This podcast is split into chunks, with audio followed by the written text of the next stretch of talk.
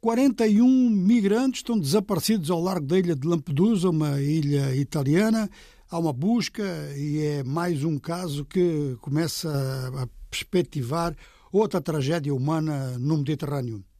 E, ao mesmo tempo, há um acordo entre a União Europeia e a Tunísia para que a Tunísia continue a travar a passagem de migrantes eh, do Sahel ou da África subsaariana de uma forma geral. Pergunta é quais são as vantagens financeiras para a Tunísia? Algumas são.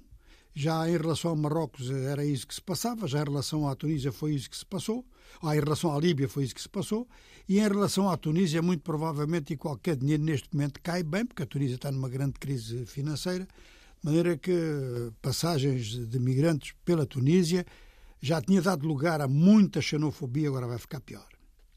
Vamos lá para o Níger, todos os caminhos na África do Oeste conduzem ao Níger e vamos então uma parte informativa, depois uma parte opinativa rápida.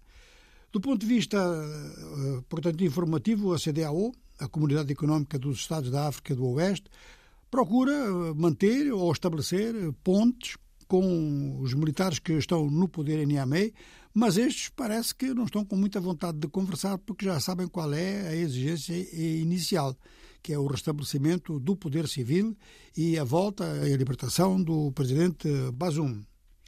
Os resultados destes contactos, ou da ausência de contactos, são para apresentar amanhã na Cimeira de Abuja.